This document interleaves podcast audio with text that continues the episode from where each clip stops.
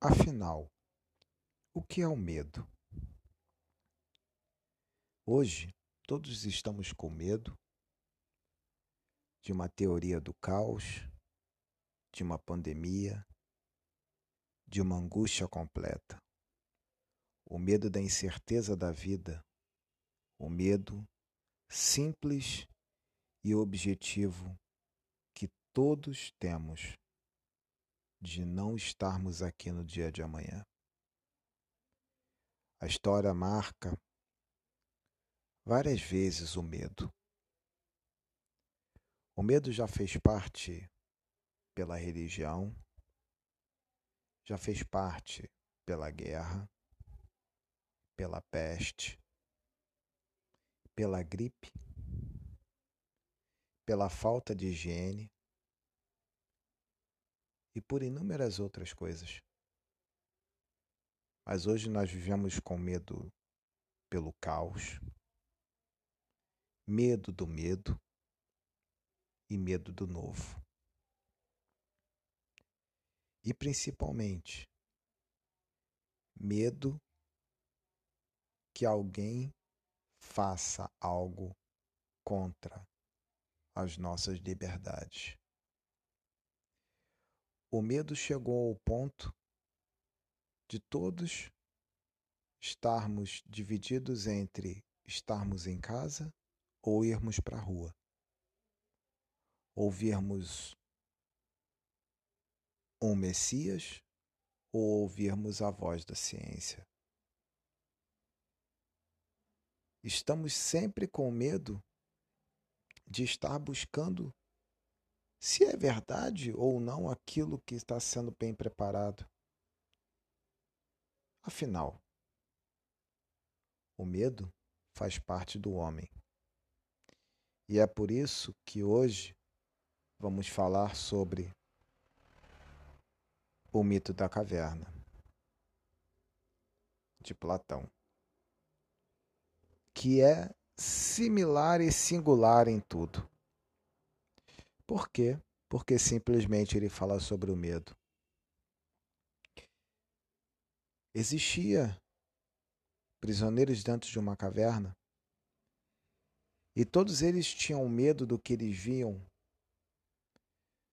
pelas sombras que surgiam todas as noites de dentro da caverna. O medo era impactante. Ninguém sabia o que era, quem era, como era, mas as figuras eram apavorantes. Então o medo tomava conta do homem. O homem não queria sair de onde estava, porque o homem com medo, ele fica acuado no seu canto, buscando na realidade a oportunidade de vencer mas ele não consegue vencer o seu medo porque ele sempre olha e vê a mesma imagem, a imagem aterrorizante. Seja ela de um homem, seja ela de um demônio, seja ela de um monstro, seja ela de um carro, seja ela de um vírus ou de qualquer coisa. O mito da caverna de Platão, ele nos traz à luz a realidade que nós não sabemos lidar com os nossos medos. Até que um dia um homem, cansado de estar ali e dizer que todos os dias ele via a mesma imagem, ele começou a perceber que poderia ser algo diferente. Esse homem simplesmente se aproximou daquelas imagens. Enquanto ele se aproximou daquelas imagens, todos os outros homens gritavam com ele: Você vai morrer, você vai morrer, você vai morrer. E ele disse: Bom, eu tenho duas opções. Eu posso morrer dentro da caverna ou posso morrer tentando sair da caverna. E ele foi passando. Chegou perto da sombra, e a sombra nada fez com ele. E ele foi andando, continuou andando, Até que ele chegou num determinado momento em que ele viu que existiam bonecos que se pareciam com homens, e por trás desses bonecos existia um fogo. E aí ele entendeu que o fogo gerava a sombra pela frente dos é, daqueles bonecos. E aí ele começou a entender que ele não precisava temer. E ele enfim saiu da caverna. Nós estamos passando pela nossa caverna interna. Nós estamos passando pelo momento mais difícil da nossa geração. Algumas gerações passam por momentos conturbados, momentos em que olhamos para os lados e dizemos: Meu Deus, que loucura. Eu, como historiador, sempre disse: Quero ver uma guerra. Hoje, como historiador, digo: Estou vendo uma pandemia que me apavora, que me deixa preso dentro da minha caverna. Com medo, não dos homens, mas daquilo que eu não posso ver o vírus.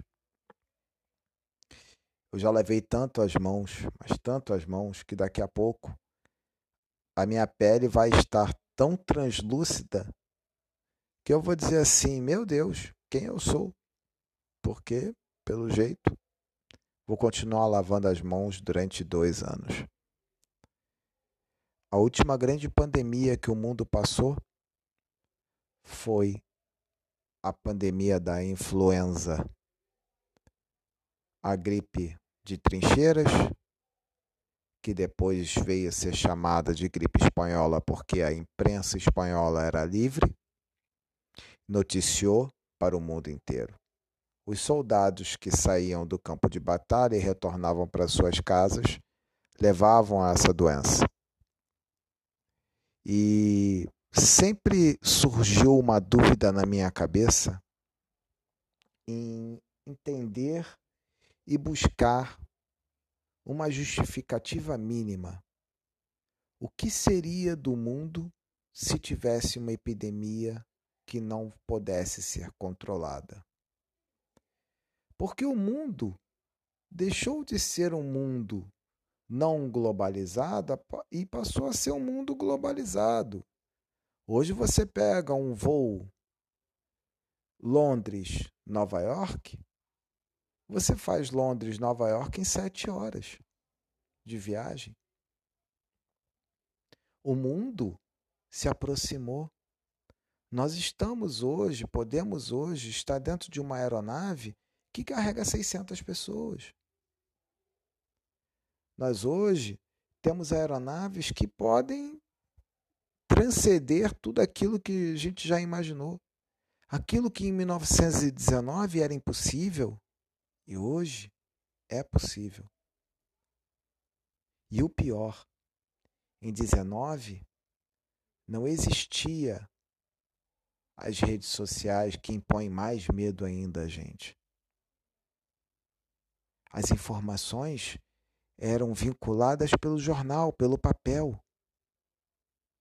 Então, quem tinha acesso ao papel conseguia saber. Quem não, não sabia quantos morriam. Hoje, nós ficamos sabendo full time cada morte que acontece por conta do Covid-19. Quando explodiu em Wuhan, na China, todos diziam: vai passar. A cabeça do historiador dizia: não vai passar, vai espalhar. E não deu outra. Ela espalhou. Foi para a Europa, fez um estrago na Europa como um todo, acabou com a Itália, acabou com a Espanha. A sorte é que nós temos um Papa que parece ser um homem realmente guiado por uma inteligência superior, que tem uma vocação, que tem um amor no coração e que tem dado provas de uma fé inabalável. A cena dele andando sozinho na Praça de São Pedro é exatamente a cena do homem saindo da caverna. Ele colocou ali a cruz que salvou Roma da última epidemia. Ele clamou ao Pai.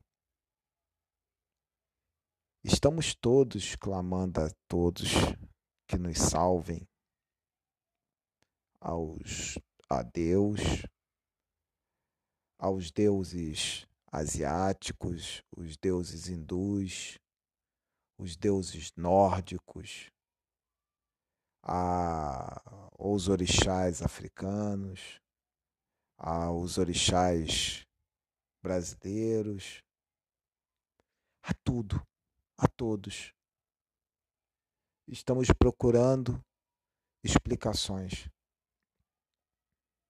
E não estamos conseguindo ver essas explicações. O medo é o nosso pior inimigo.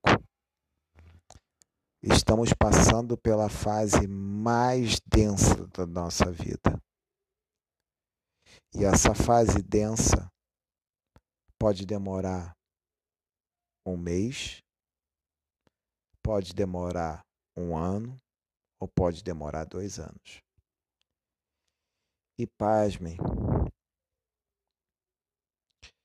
estamos somente no início da curva no Brasil. A coisa tende a piorar porque o medo faz com que você siga um Messias ou siga a ciência. Se você segue a ciência, você está mais protegido. Não quer dizer que você está totalmente protegido. Mas você está mais protegido porque você está fazendo o isolamento. Mas se você segue um Messias, que esse Messias pode não ser o Messias que você espera, você está se arriscando mil vezes mais. Quantos vão ter que morrer no Brasil para entendermos que o medo é capaz de fazer coisas absurdas e destrutivas? Demo, povo, cracia, governo. Estamos literalmente vivendo a democracia no Brasil. O medo de perder a democracia no Brasil é agudo. Mas nós vamos vencer sem perder a democracia. Vamos continuar com a democracia e vamos ter a força da liberdade, da ciência, da justiça. E vamos afastar o medo. Vamos conseguir passar por tudo isso e ultrapassar o nosso medo de viver. Este foi o primeiro de muitos outros que virão. Me despeço aqui, deixando um grande abraço do seu amigo Ricardo Lima. Boa noite a todos. Há 75 anos atrás, terminava a Segunda Grande Guerra Mundial. Quando o mundo se viu sobre a égide de um totalitarismo gigante, onde 6 milhões de pessoas foram exterminadas em campos de concentrações, onde pessoas morreram para tentar justificar a democracia e onde pessoas morreram por defender os seus ideais. Hoje, 2020, vivemos um momento similar ao ocorrido em 1932.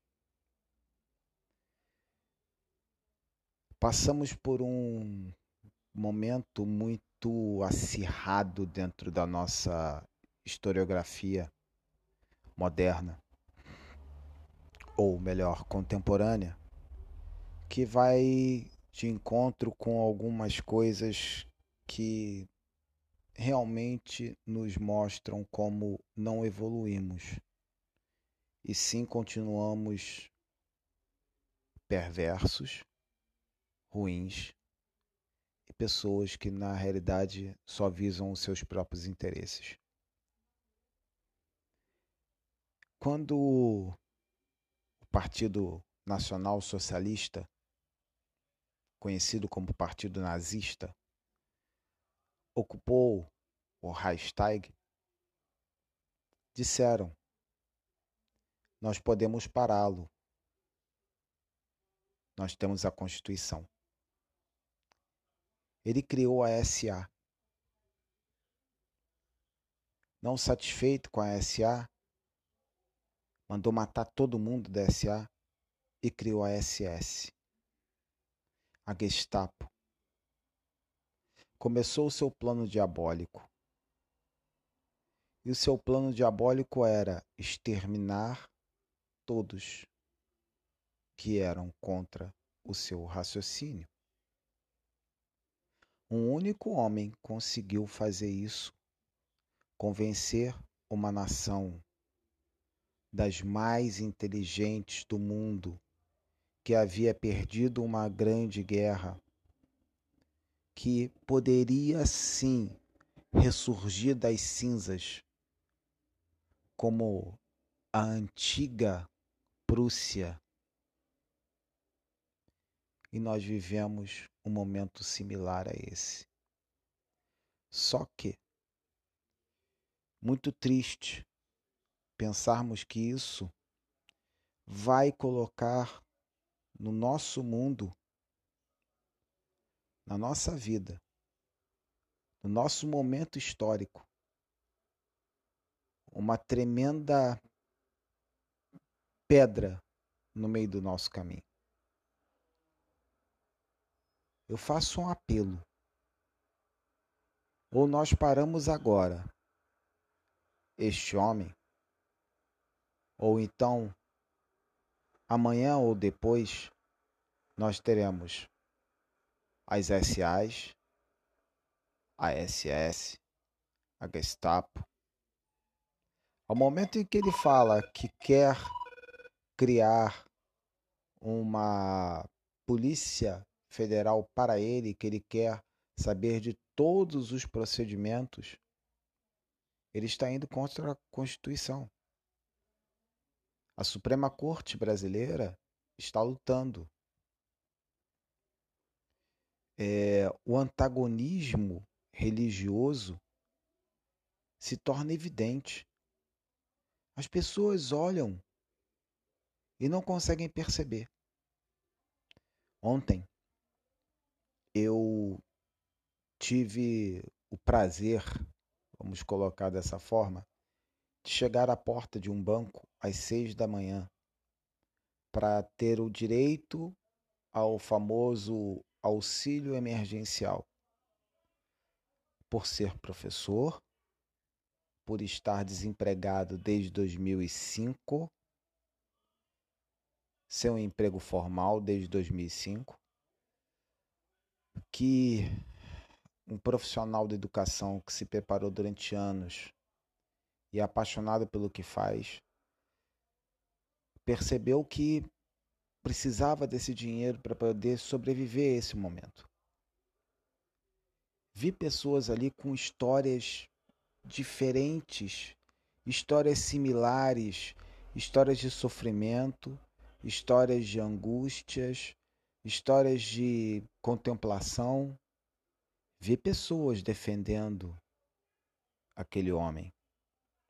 Vi pessoas dizendo: não, ele está fazendo pelo povo. Para o meu espanto, quando chego em casa, sendo que eu cheguei às seis da manhã no banco e saí do banco às seis da tarde, para conseguir receber os 600 reais, e simplesmente conseguir receber esses 600 reais porque eu sou correntista da Caixa Econômica Federal. Sou, é, coloquei a Caixa Econômica Federal como banco pagador desses 600 reais. Fiquei nessa fila sem uma máscara das 6 da manhã às 11. Quando veio um médico da prefeitura perguntando por que eu estava sem máscara. E eu disse a ele, porque eu não tenho um real no bolso. Vivemos um mundo cão, um mundo que eu sinceramente não tenho coragem de deixar para os meus filhos. Tenho medo do que esse mundo vai mostrar para cada um de nós.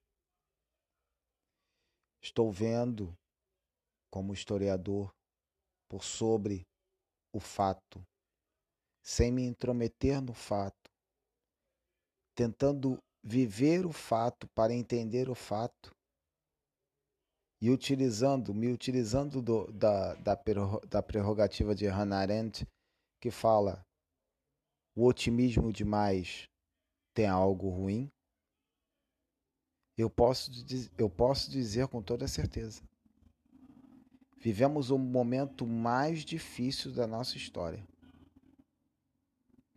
Nem a ditadura militar foi tão difícil quanto esse momento que nós estamos vivendo. Ontem eu posso ter sido infectado pelo coronavírus. Eu tenho 43 anos, duas filhas. Se eu faltar, o que isso vai deixar de legado para o mundo? Pouca coisa? Foi mais um que morreu. Mas vou deixar um vazio no coração de duas crianças. Vou deixar um vazio no coração de uma mãe que tem 77 anos e vai fazer 78. Tenho evitado que a rua. Tenho feito de tudo para que ocupe a minha mente e não adoeça. Porque nós vivemos o momento mais difícil da nossa história. Tenhamos forças para lutar contra isso que vem, que é o início. Somente o início. Estou com medo, sim, dessa epidemia mas estou mais com medo da epidemia da ignorância, da epidemia de dizer: bom, e daí? E daí o que, cara pálida? Cara é o presidente da República. Foi eleito por 57 milhões de pessoas. E daí? E daí que ele tem que exercer o papel dele como presidente da República. Ah, eu sou o Messias, mas eu não faço milagre. Peraí, cara pálida. Estamos falando do quê? Estamos falando de um ser humano que não consegue entender que nós vivemos uma crise gigante. Estou com medo, sim, de ver as coisas piorarem. Eu ouvi hoje do secretário do Estado do Rio de Janeiro, secretário de Saúde do Estado do Rio de Janeiro, que se não houver a construção de hospitais de campanha com equipamentos é, o suficiente, respiradores o suficiente, em 15 dias nós vamos estar ao mesmo nível da Inglaterra, da Espanha, da Itália e dos Estados Unidos. E onde está o esforço do governo federal em fazê-lo? Se retirou um ministro da Saúde que sim estava desmontando o SUS. Mas quando ele teve que assumir a responsabilidade de ser o cara da guerra, ele se tornou cara da guerra. Eu tenho sim a certeza que se nós hoje tivéssemos ainda o Mandetta no controle, seria mais fácil passarmos por tudo isso. Mas não cabe a mim dizer que o Mandetta é um santo. Não estou aqui para dizer isso. Não estou aqui para julgar ou não. Estou aqui para fazer uma observação histórica. Nós estamos vivendo o nosso momento mais negro da história. A Europa viveu a Inquisição. Nós estamos vivendo uma prerrogativa totalmente diferente. Vamos viver ainda um mundo que simplesmente não conhecemos. Eu já penso no mundo tipo Vingadores, o estalo de Thanos. 50% da população se foi. Só que não vai ter plano mirabolante dos Vingadores para voltarem e resolverem um problema e trazerem os 50% dessa população que se foi. Vocês conseguem imaginar que nós temos 7 bilhões de habitantes no planeta Terra? 7 bilhões de habitantes no planeta Terra. Se metade desses 7 bilhões de habitantes do planeta Terra morrerem, nós também estaremos nesta conta? Porque o vírus, ele começou em Wuhan, na China, no inverno. E ele quando foi para a Europa, ele já foi de forma diferenciada, com mutações. E nós vivemos hoje num país que estamos saindo do verão, estamos entrando agora no outono para chegarmos no inverno. Ah, mas no Brasil não tem um inverno rigoroso como temos na Europa. Não, mas o vírus é um vírus mutante. Como será que ele vai se adaptar ao Brasil? Como será que nós vamos ter real certeza de quantas pessoas estão morrendo de Covid-19? Como será que nós vamos ter essa certeza? Nunca teremos.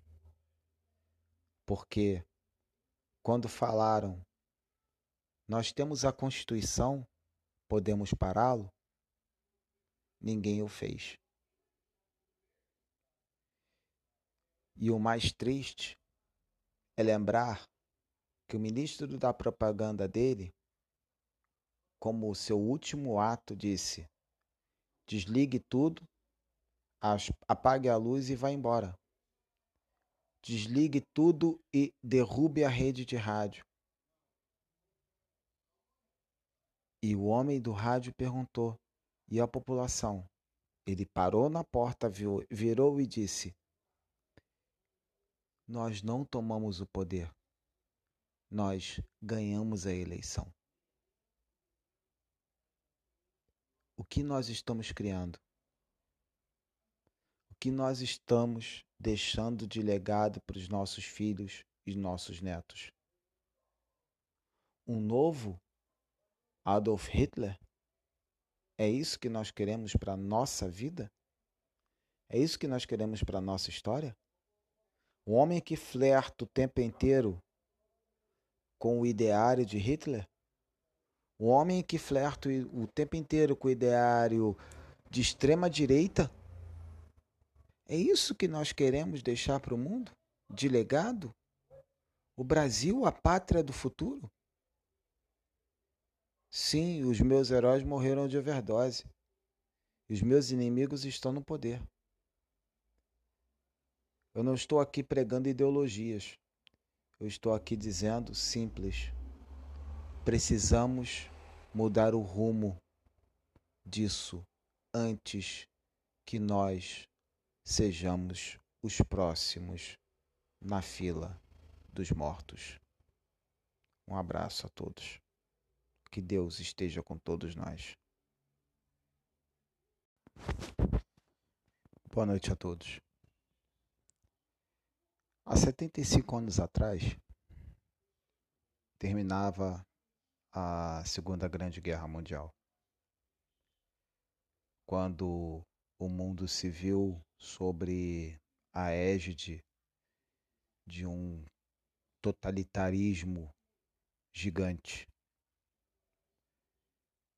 onde 6 milhões de pessoas foram exterminadas em campos de concentrações, onde pessoas morreram para tentar justificar a democracia e onde pessoas morreram por defender os seus ideais. Hoje, 2020, vivemos um momento similar ao ocorrido em 1932.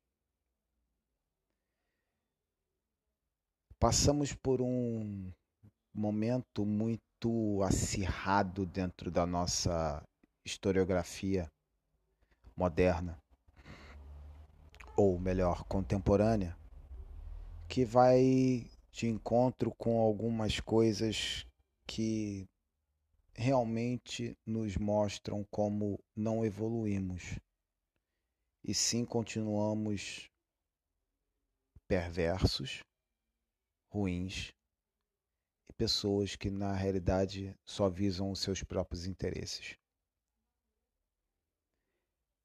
Quando o Partido Nacional Socialista conhecido como Partido Nazista, ocupou o Reichstag, disseram: Nós podemos pará-lo.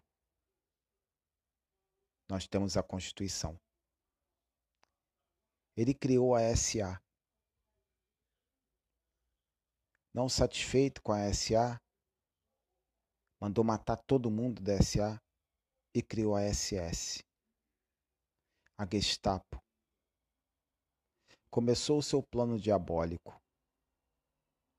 E o seu plano diabólico era exterminar todos que eram contra o seu raciocínio. Um único homem conseguiu fazer isso, convencer uma nação das mais inteligentes do mundo que havia perdido uma grande guerra, que poderia sim ressurgir das cinzas, como a antiga Prússia. E nós vivemos um momento similar a esse. Só que, muito triste pensarmos que isso vai colocar no nosso mundo, na nossa vida, no nosso momento histórico, uma tremenda pedra no meio do nosso caminho. Eu faço um apelo.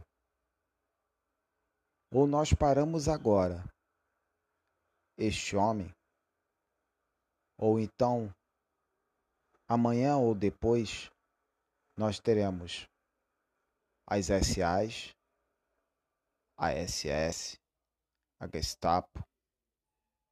Ao momento em que ele fala que quer criar uma polícia federal para ele, que ele quer saber de todos os procedimentos, ele está indo contra a Constituição. A Suprema Corte brasileira está lutando.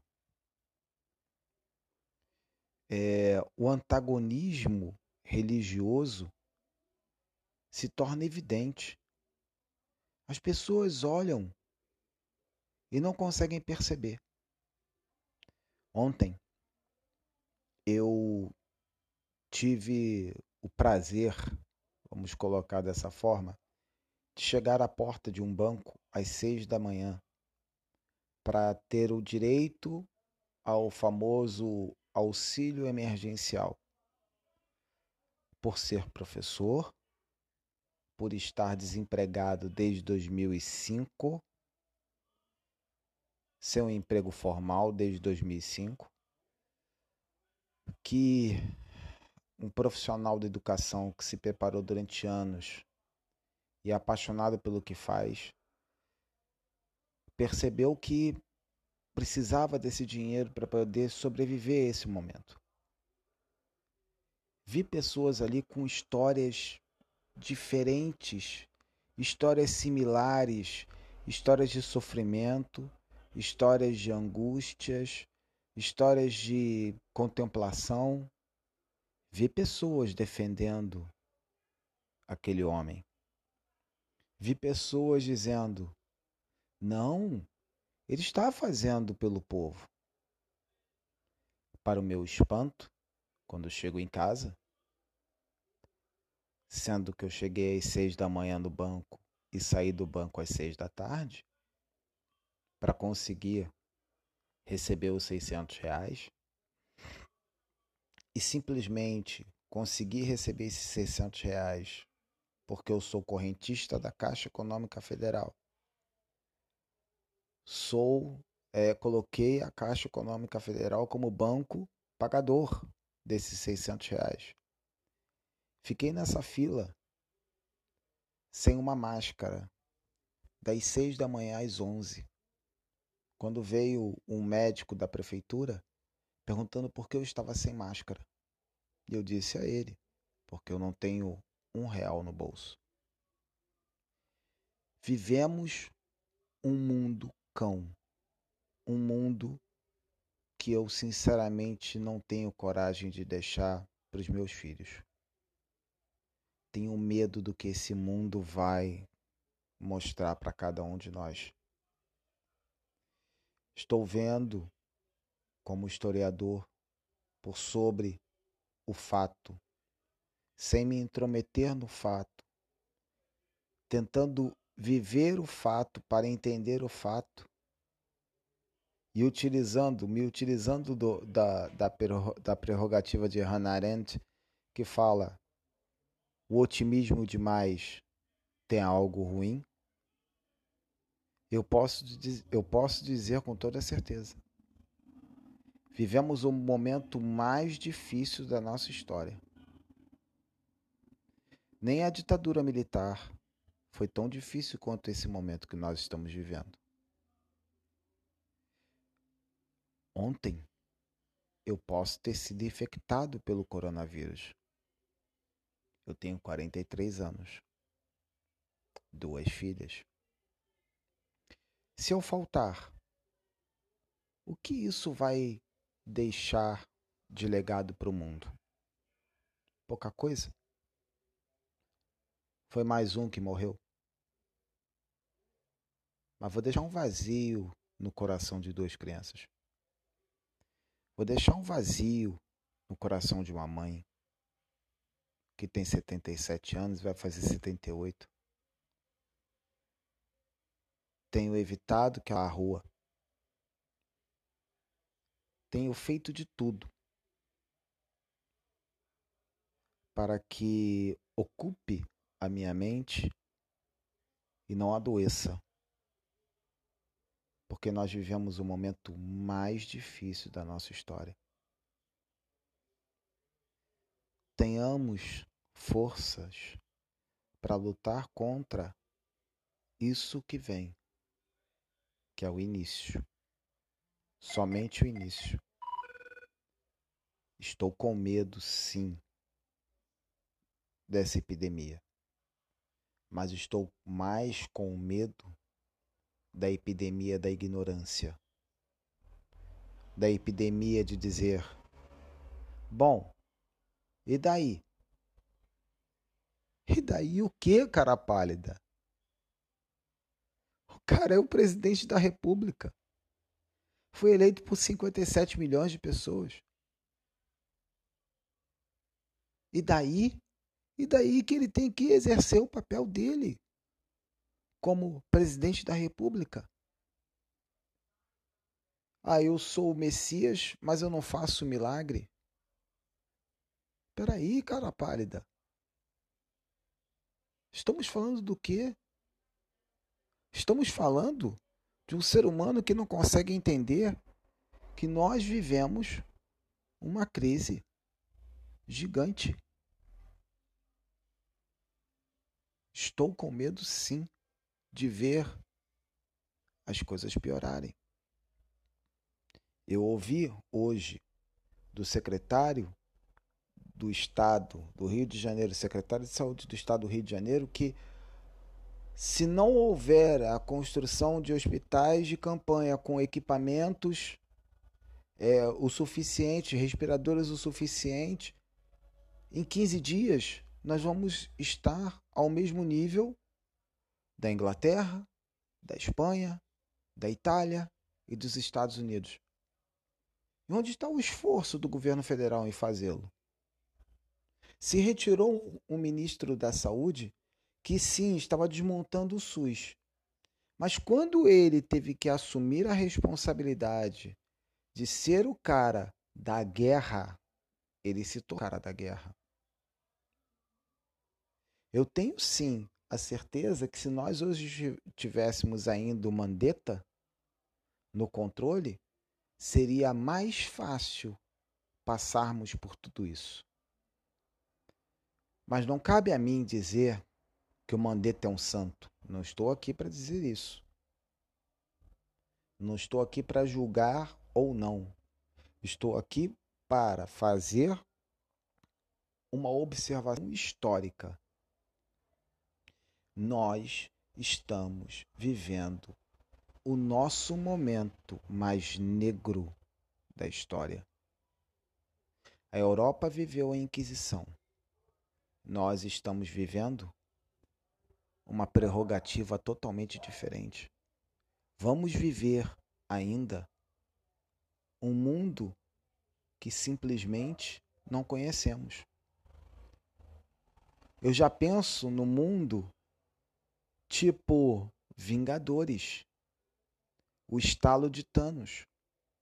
50% da população se foi. Só que não vai ter plano mirabolante dos Vingadores para voltarem e resolverem um problema e trazerem os 50% dessa população que se foi. Vocês conseguem imaginar que nós temos 7 bilhões de habitantes no planeta Terra? 7 bilhões de habitantes no planeta Terra.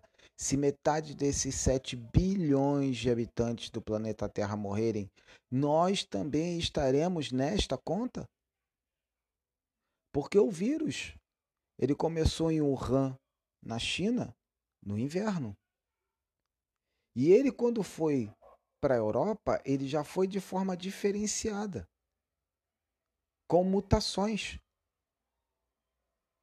E nós vivemos hoje num país que estamos saindo do verão, estamos entrando agora no outono para chegarmos no inverno.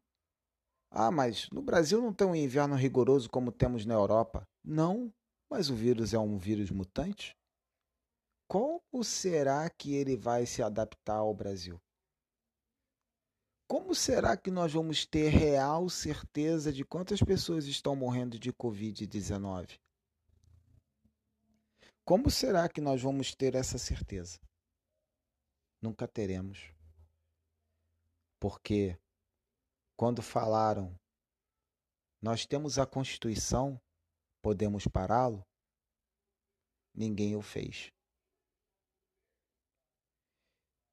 E o mais triste é lembrar que o ministro da propaganda dele, como seu último ato, disse: desligue tudo, apague a luz e vá embora. desligue tudo e derrube a rede de rádio. E o homem do rádio perguntou: E a população? Ele parou na porta, virou e disse: Nós não tomamos o poder, nós ganhamos a eleição. O que nós estamos criando? O que nós estamos deixando de legado para os nossos filhos e nossos netos? Um novo Adolf Hitler? É isso que nós queremos para a nossa vida? É isso que nós queremos para a nossa história? Um homem que flerta o tempo inteiro com o ideário de Hitler? Um homem que flerta o tempo inteiro com o ideário de extrema direita? É isso que nós queremos deixar para o mundo? De legado? O Brasil, a pátria do futuro? Sim, os meus heróis morreram de overdose. Os meus inimigos estão no poder. Eu não estou aqui pregando ideologias. Eu estou aqui dizendo simples. Precisamos mudar o rumo disso antes que nós sejamos os próximos na fila dos mortos. Um abraço a todos. Que Deus esteja com todos nós.